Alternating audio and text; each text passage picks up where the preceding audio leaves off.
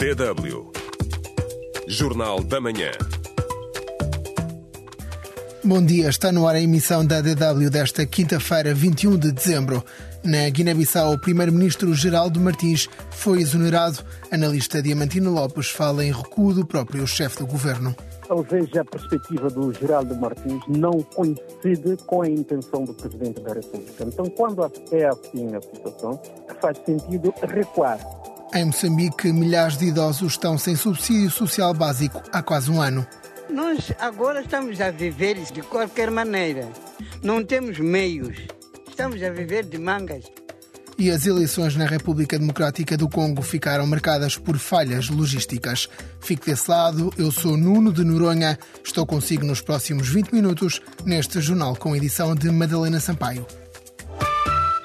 Na Guiné-Bissau, o presidente Umaro Sissoko Embalou exonerou na quarta-feira o primeiro-ministro Geraldo Martins, que tinha sido reconduzido no cargo a 13 de dezembro, depois da dissolução do Parlamento. A chefia do Executivo passou a ser ocupada por Rui Duarte Barros, um dirigente do PAIGC. Ouvido pela DW, o analista Diamantino Lopes admite que a iniciativa de renunciar ao cargo tenha partido do próprio Geraldo Martins. Diamantino Lopes acredita que o agora ex-primeiro-ministro tenha querido evitar apadrinhar ilegalidades. Geraldo Martins compreendeu que há uma insustentabilidade de relação, seja ele o presidente e sobretudo... Está a dizer-nos que esta exoneração pode ter sido da iniciativa própria de Geraldo Martins que solicitou esta demissão? Dá para perceber da insustentabilidade política. Talvez a perspectiva do Geraldo Martins não coincide com a intenção do Presidente da República. Então, quando é assim a situação, faz sentido recuar mas valia a pena a tentativa. O errado era não tentar encontrar solução ao problema. E chegou a um ponto de sustentabilidade e recuou. Também compreendemos essa posição. Ou seja, no seu ponto de vista, Geraldo Martins, que é militante do PIGC, partido que considera ilegal a dissolução do Parlamento, terá decidido eh, recuar nesse projeto de Omar Soco Embaló uma vez que, ao aceitar seguir nesse projeto, estaria a apadrinhar a ilegalidade contestada pelo seu próprio partido? Geraldo Martins foi primeiro-ministro indicado pela coligação Pai Terra Arrancar, é o primeiro vice-presidente do PAIGC. Então, nessa situação do tumulto político, tendo ele como o elo entre as partes, seria uma vantagem. Portanto, tudo indica que ele compreendeu que não seria exatamente assim. E, além de mais, está a acontecer os eventos que não ajuda a essa investida política por parte dele. É complicidade demais com o que não está certo. Então faz sentido abandonar. E quem é o Rui Duarte Barros, novo primeiro-ministro? Em 2002 já foi o ministro, ou já tinha sido o ministro da Economia indicado por um regime chamado Comando Militar, que deu golpe na altura. Ele é atual presidente do Conselho de Administração da Assembleia Nacional Popular. Também a sua aparição na lista dos deputados do PIGC também me surpreendeu e bastante. Rui Duarte Barros é um militante do PIGC, partido, portanto, considera ilegal a dissolução do Parlamento. Acredita que ele irá aceitar este cargo de primeiro-ministro que foi nomeado recentemente pelo Presidente da República? Não sabemos se ele vai conseguir coabitar com o Presidente da, da República, se ele vai seguir em frente com essa, com essa, essa nomeação, porque ainda não ouvimos nada dele. Olhando por aquilo que é a questão de estabilidade, acha que já estão lançadas as bases para que no futuro, por exemplo, se possa alcançar esta estabilidade, já com a indicação de um novo nome para ocupar o cargo de primeiro-ministro? Nos próximos tempos não podemos esperar a estabilidade política e governativa no país, considerando o simples facto houve a violação da Constituição para no, no que concerne à dissolução do, do Parlamento e tudo indica que haverá, de um certo modo, reivindicações para repor a ordem constitucional. Mesmo se o governo vai prevalecer, porque também vivemos dessa história, os governos não constitucionais conseguem ter vida mais do que os governos constitucionais. Mas esperamos uma, uma luta política uh, nos próximos tempos, né? Ouviu uma entrevista ao analista político Diamantino Lopes, conduzida pelo jornalista Delfim Anacleto. Este é, de resto, o tema da nossa pergunta. No Facebook perguntamos como avalia a atual situação política na Guiné-Bissau. O ouvinte Fernando da Silva Simeão escreve numa primeira fase, o Dr. Geraldo Martins aceitou ser reconduzido no cargo de Primeiro-Ministro e depois não se sabe o que aconteceu. Não teria sido pressão vinda do PAIGC? Questiona Fernando da Silva Simão. Ricardino Embaló comenta: infelizmente o Presidente não respeita a Constituição da República. O Dr. Geraldo Martins fez muito bem em distanciar-se do golpista. Rivelino Lavares escreve apenas que Geraldo Martins teve uma boa postura. São três dos comentários que recebemos. Participe no espaço do ouvinte. Estamos à espera da sua opinião. Pode responder à pergunta do dia no Facebook da DW África. facebook.com barra DW Português. Estamos à espera das suas reações.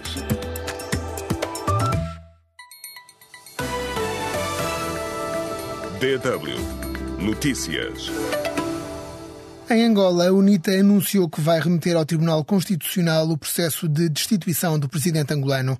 Em outubro, os deputados do partido no poder, o MPLA, travaram a tentativa de afastar João Lourenço do poder.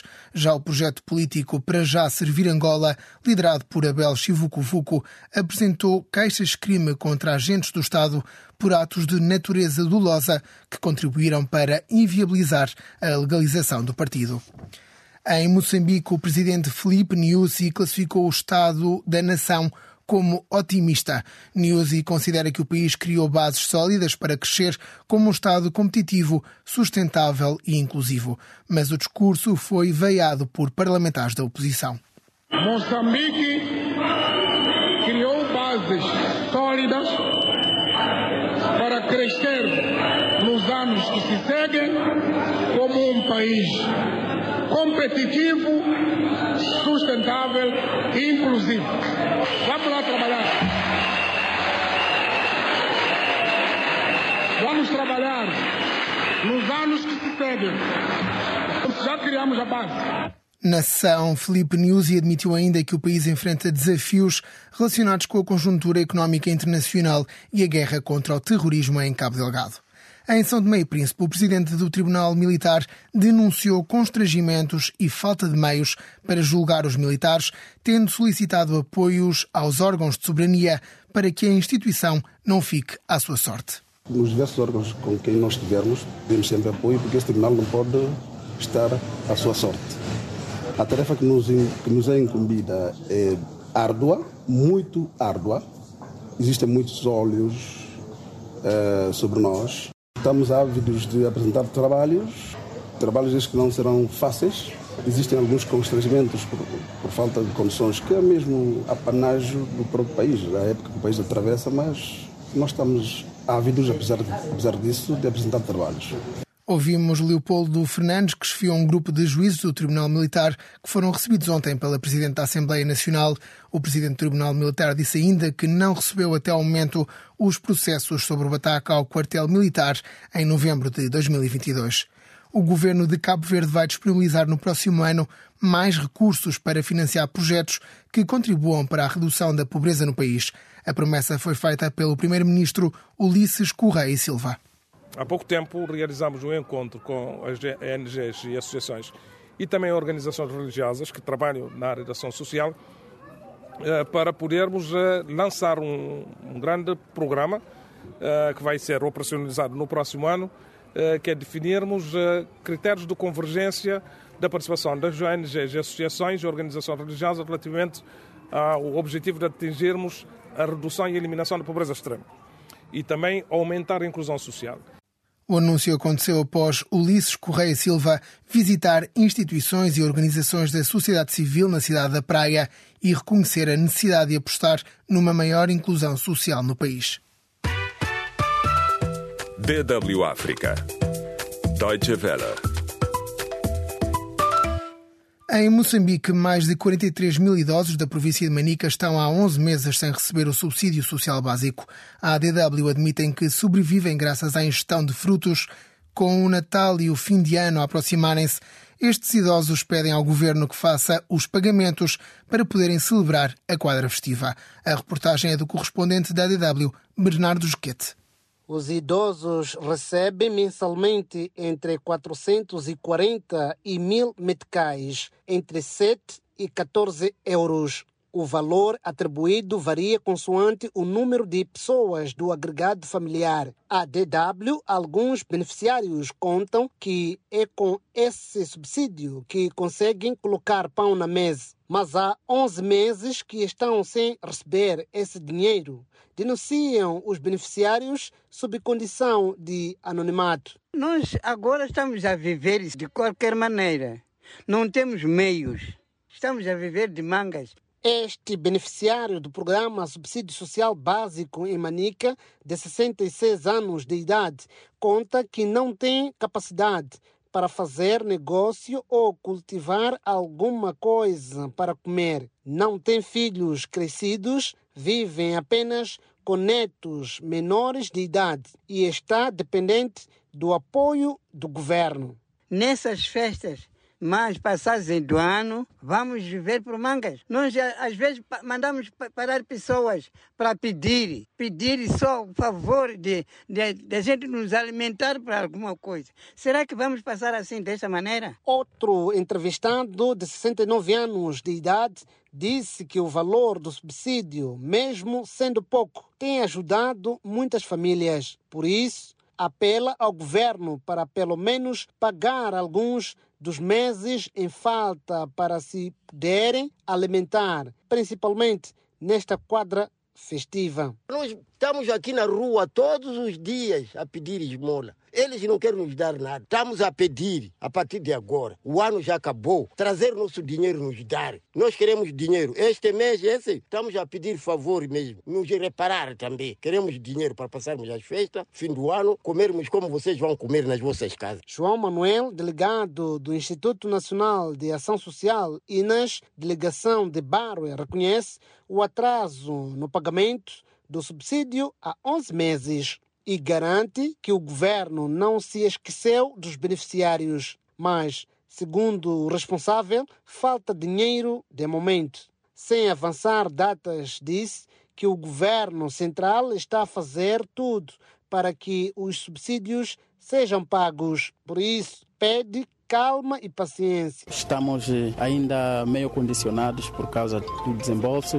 mas esforços estão sendo envidados a nível de província e a nível central, no sentido de poder se mobilizar recursos. O secretário de Estado na província de Manica, Fernando Bemane de Souza, diz que vai averiguar o caso. Assegurou ainda que o Estado poderá pagar assim que se identificar o problema. Vamos ver por que, que não receberam e como para podermos reativar isso. Estamos até no assunto. Testemunho para DW Bernardo Jequete. DW Deutsche Welle Problemas logísticos marcaram o dia de ontem na República Democrática do Congo. A Comissão Eleitoral Nacional Independente prometeu que não haveria falta de máquinas de votação, mas até na capital Kinshasa foi impossível votar até ao final da manhã em algumas assembleias de voto. O congolês Tembo Kole, infectado com malária e ainda com um catéter no braço, saiu na manhã de ontem do hospital para ir às urnas em Massina, um município nas imediações do principal aeroporto do país. Eu próprio interrompi a infusão para exercer os meus direitos constitucionais, mas não funcionou. Vou voltar ao hospital para proteger a minha saúde. Quase 44 milhões de eleitores foram chamados a votar na República Democrática do Congo na quarta-feira, numa eleição vista como um teste ao atual presidente Félix Tshisekedi. Os principais adversários na corrida são Moise Katumbi, Martin Fayulu e o vencedor do Prémio Nobel da Paz, Denis Mukwege. Entretanto, a Comissão Eleitoral anunciou que a votação prossegue esta quinta-feira nas assembleias de voto que não puderam abrir no dia de ontem. Georges Bamu, de 27 anos, mototaxista de profissão, está decepcionado com a situação no país. Cinco anos depois de se formar em manutenção de redes informáticas, este jovem adulto ainda percorre as ruas de Goma, no leste do país, incapaz de encontrar um emprego na sua área de formação. Não estou feliz porque o país não está a ajudar-nos a nós, jovens, principalmente aos jovens que estudaram. Sacrifiquei-me para ir para a universidade para estudar, mas não há trabalho. O sonho desapareceu. A situação não pode continuar assim. Apesar da vasta riqueza mineral da RDC e das promessas feitas pelo presidente Félix Tshisekedi quando chegou ao poder em 2019, a maioria dos cidadãos vive mal. Acrescem os combates entre uma miríade de grupos armados e os ataques brutais a civis que se intensificaram no leste do país nos últimos anos. Um desses grupos, o M23, alegadamente apoiado pelo Ruanda, capturou áreas de território e os eleitores nessas áreas ocupadas na província do Kivu do Norte não puderam votar na quarta-feira.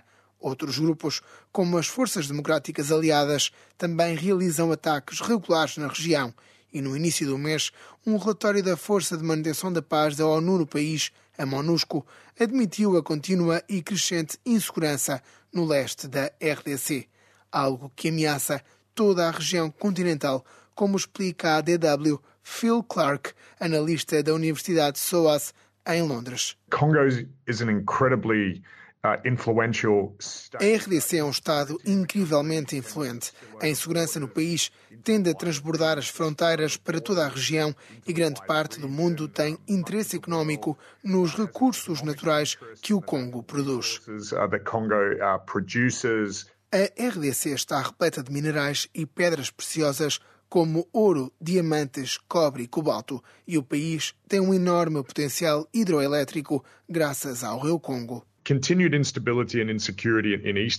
Portanto, a instabilidade e a insegurança contínuas no leste do Congo irão, sem dúvida, afetar a capacidade das empresas globais de extrair esses recursos para os vender com segurança no mercado internacional. Portanto, muitas empresas envolvidas nessas indústrias estarão a observar estas eleições muito de perto.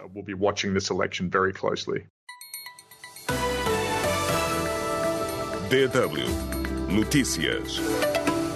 Israel ordenou a evacuação de uma grande área de Khan Yunis, a maior cidade do sul da faixa de Gaza. A informação consta de um relatório da ONU. A área era habitada por mais de 100 mil pessoas antes do início da ofensiva israelita. Estima-se que alberga agora mais de 250 mil cidadãos, a maioria palestinianos que fugiram dos combates e que estão sitiados em 32 campos de refugiados. Na Ásia, o chefe da diplomacia chinesa avisou o homólogo das Filipinas que Manila deve agir com cautela. A posição foi expressa depois de vários incidentes com embarcações dos dois países no Mar do Sul da China. Pequim diz que tem direitos históricos sobre quase todo aquele território marítimo. A China tem ignorado uma decisão de um tribunal internacional que, em 2016, rejeitou as reivindicações de Pequim e as declarou ilícitas. As autoridades da Serra Leoa levantaram o recolher obrigatório imposto em novembro, na sequência de um ataque de homens armados a um quartel na capital. O incidente em Freetown foi classificado pelo presidente como uma tentativa de golpe de Estado. DW Espaço do Ouvinte. Hoje perguntamos como avalia a atual situação política na Guiné-Bissau. No Facebook, Amadou Bamba comenta tudo o que Sissoko está a fazer tem o apoio dos militares. É bom que isso fique claro. Sem reforma nas Forças Armadas, não podemos pensar no desenvolvimento da Guiné-Bissau. Mário Gomes escreve: a atual situação política na Guiné-Bissau é complexa e desafiadora.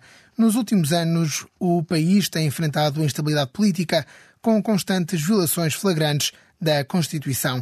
Essa falta de estabilidade institucional acaba por enfraquecer as instituições é lamentável a situação que se vive na Guiné-Bissau. Tomara que a Guiné-Bissau enfrente o seu destino.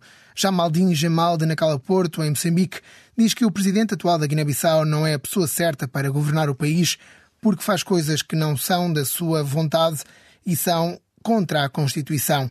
Diz ainda que o Dr. Geraldo Martins fez bem em demitir-se desse cargo para não alimentar um governo de corruptos. São alguns dos comentários que nos chegaram hoje pode continuar a saber toda a informação na nossa página no Facebook tw.com português. Eu sou Nuno Noronha, despeço-me a partir de Bonn, na Alemanha. Tenha um bom dia.